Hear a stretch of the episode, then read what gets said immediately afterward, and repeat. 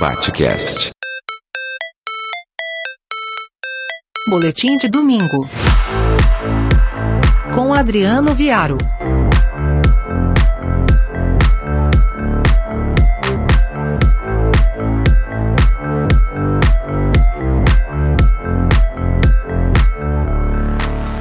Eu tenho falado há um bom tempo já e em muitas das situações tenho sido voz vencida que o presidente da República não foi eleito por pauta política, mas sim por pauta moral. E vou mais adiante: o presidente da República foi eleito apenas e tão somente por pauta moral.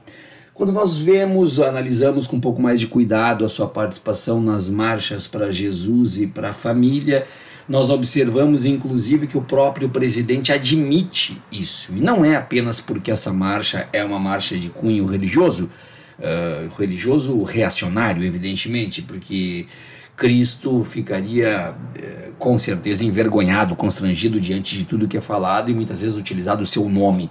Mas voltamos ao ponto principal.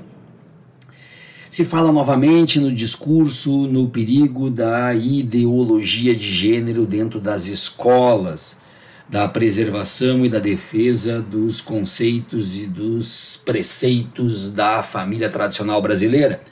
Nós temos aí dois conceitos absolutamente eh, complicados de serem analisados. O primeiro, a ideologia de gênero, e o segundo, o que seria, afinal, a família tradicional brasileira. É um discurso de imposição, um discurso de demarcação de território, um discurso que visa apenas tão somente dizer eh, nós não temos que ter o direito de sermos membros de uma família tradicional brasileira, mas sim ter o direito de impor que este é o único modelo que deve ser é, respeitado e aceito dentro da nação. E quando se fala em ideologia de gênero, aí nós temos que partir primeiro da desconstrução do próprio conceito, perguntando para eles próprios o que viria a ser esta ideologia de gênero.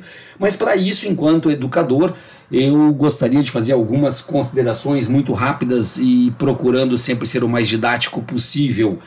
Uma escola não é permeada por ideologia de gênero, primeiro que isso não existe.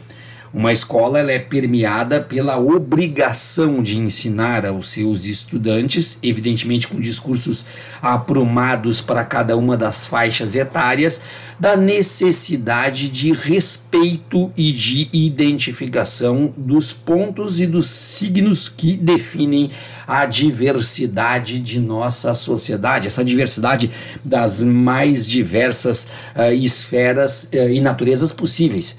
Então, o que nós temos atrás de um discurso contrário a isso que se chama de ideologia de gênero é o direito que se pede, eu digo que se pede desta parcela reacionária que não é tão pequena assim, de que seja ensinado nas escolas que a diversidade não pode ser aceita, que a diversidade não pode fazer parte de nenhum tipo de manifestação pública na sociedade. Primeiro, pedem então que uh, não seja uh, falado, e em segundo, que já que não possa ter um discurso contrário, então que exista o total silêncio. Não, a escola não pode ser lugar de silêncio. A escola também não é um lugar apenas e tão somente de assimilação de conteúdos, mas é evidente que essa parcela reacionária gostaria sim que a escola fosse apenas um local de assimilação de conteúdos, até porque isso chancelaria então a, o desejo deles de um homeschooling, porque se é para aprender apenas conteúdo, então isso pode ser feito em casa.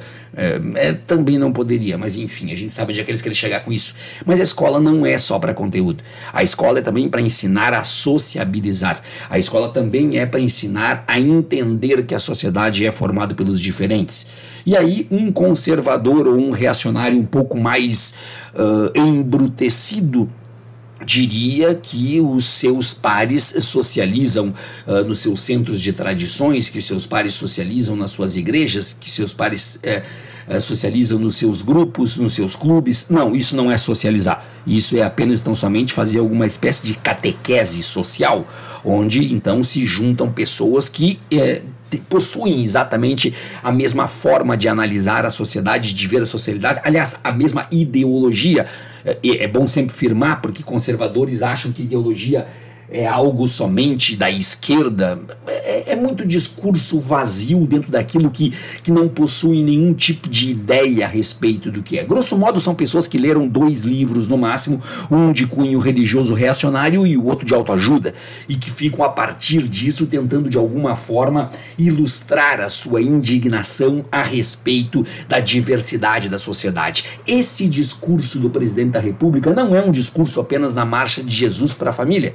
Talvez este seja o ambiente que ele se sente mais acolhido, mais favorecido, porque ali, grosso modo, nós temos uma parcela gigantesca de pessoas absoluta e absurdamente preconceituosas que compõem uma parcela significativa do Brasil enquanto nação. Eu vou morrer afirmando e reafirmando: o presidente da República foi eleito por pauta absolutamente moral e não foi nenhum, nenhum percentual permeada de pauta política por dois motivos. Primeiro, que a questão moral é uma questão de sede ensandecida destes conservadores que entendem que a sua vida será destruída se descobrirem, por exemplo, que o professor dos seus filhos uh, tem uma orientação sexual diferente daquilo que eles entendem como a ajustada e a permitida por Deus.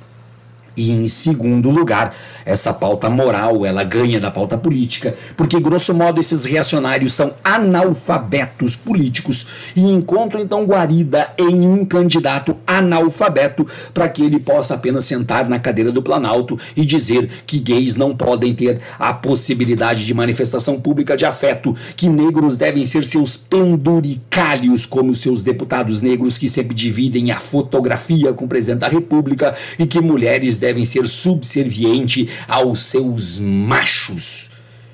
Esse é o pano de fundo da marcha de Jesus e da família. Eu acho que o Jesus, seja o religioso, seja o histórico, estaria efetivamente constrangido com essa parcela dita cristã que não passa de uma parcela absolutamente neo-nazi, bolso fascista. Eu sou o professor Adriano Viário e esse foi mais um boletim do Batecast. Batecast.